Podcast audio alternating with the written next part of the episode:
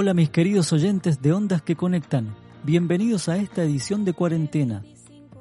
En esta microedición no escucharemos a los niños que seguramente están resguardándose en sus casas, sino que escucharemos unos relatos coloniales para que escuchen y trabajen los peques desde su hogar. Estos relatos, que ofrecen otro punto de vista para aproximarse a algunas características de la ciudad, a las costumbres en la época colonial y a hechos puntuales del 25 de mayo.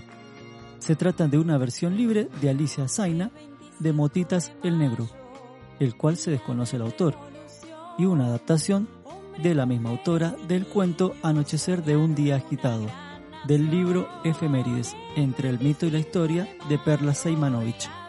Espero los disfruten.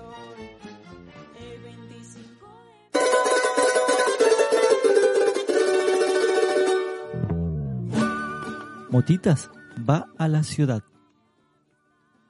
Una vez, hace muchos años, había un negrito que se llamaba Martín, pero todos le decían Motitas porque tenía el pelo cortito lleno de rulos muy bonitos. Motitas trabajaba con su mamá en una casa grande que sus amos tenían en el campo. Pero una vez, justo en un momento muy importante de nuestra historia, Motitas viajó a la ciudad. ¿Por qué? Porque tenían que acompañar a las hijas del amo que iban a visitar a sus parientes.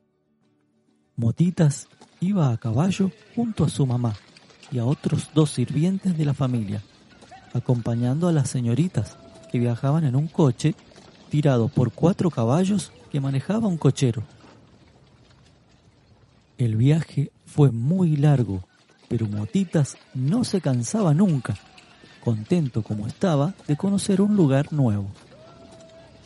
Cuando llegaron a Buenos Aires, no le alcanzaban los ojos para mirar. ¿Cuántas casas, mamá? Mirá, y eso tiene un aljibe en el patio. Al fin llegaron, y Motitas, su mamá y los otros dos esclavos, Tomás y Filemón, se acomodaron con los otros sirvientes de la casa. ¡Qué hambre tenía Motitas! Por suerte, les dieron para comer choclos asados y carbonada, y juntos, después, todos tomaron mate. Motitas pasó el día trabajando en los quehaceres que le encargaron. Lustró los zapatos de las señoritas, llevó a su mamá las ropas que ellas les dieron para lavar y planchar, ayudó a entregar el agua que traía el aguatero, dio de comer a las gallinas, ayudó a revolver el dulce de leche que estaban haciendo en la cocina y pasó mucho rato barriendo las hojas caídas de los árboles que estaban en el patio y la vereda. Por eso, cuando el negro Filemón le dijo que saldría a entregar una carta a la casa de otra familia, Motitas lo volvió loco con sus pedidos. Llévame, Filemón, me porto bien. Más que bien me porto yo. Tanto insistió Motitas que al final, con el permiso de las señoritas, Filemón lo llevó con él caminando por la calle. Motitas miraba con atención los faroles encendidos en las esquinas. Filemón, preguntó. ¿Y quién enciende esos faroles tan altos? ¿Y quién va a ser, mijito? Los faroleros, contestó Filemón riendo. Filemón, los faroleros son gigantes. Porque mirá que están altos los faroles. Pero no, motitas, se reía el negro Filemón. Cada farolero lleva una escalera al hombro y se sube para encender los faroles. De pronto sintieron unos pasos. Motitas tuvo miedo y le dio la mano bien fuerte a Filemón. ¿Qué? ¿Quién viene ahí? No tenga miedo, mi negrito, es el sereno. Y pasó un hombre envuelto en una capa, con un farol en la mano. Caminaba rápido y cantaba. Las ocho, andado y sereno. A Motitas le gustó tanto lo que el sereno cantaba que se lo pasó repitiendo. Las ocho, andado y sereno. Hasta que Filemón lo hizo callar porque llegaban al lugar donde tenían que entregar la carta. A la vuelta, pasaron por la Plaza Mayor y a Motitas le gustó muchísimo. Y más que nada, le gustó una casa con un reloj en la torre y un balcón muy largo. Se llama Cabildo, le dijo Filemón cuando Motitas preguntó. Es la más linda de todas. Decía Motitas. ¿Y quién vive ahí? Ay, Motitas, decía el negro Filemón. Mucha pregunta para este negro que sabe tan poco. No sé quién vive allí, pero sé que es un lugar muy importante, mijito.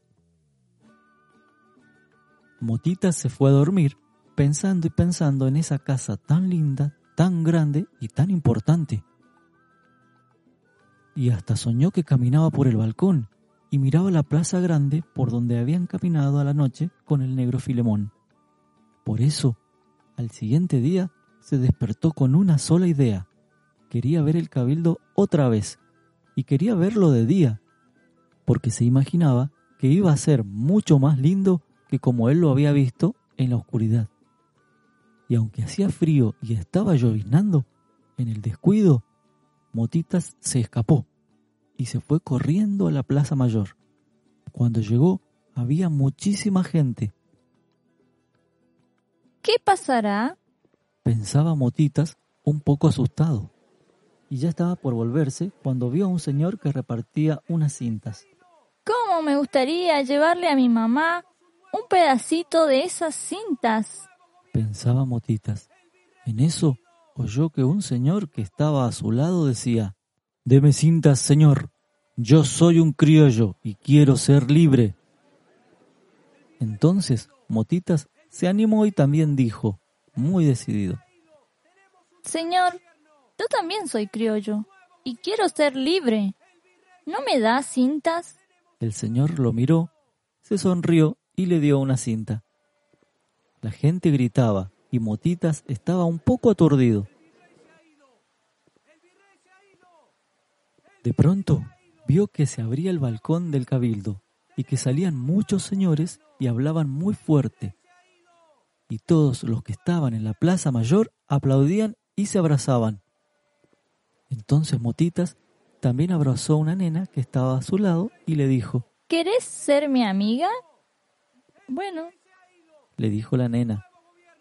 ¿Por qué estamos todos tan contentos? Preguntó Motitas a su nueva amiga porque desde hoy seremos libres y nos gobernarán los criollos.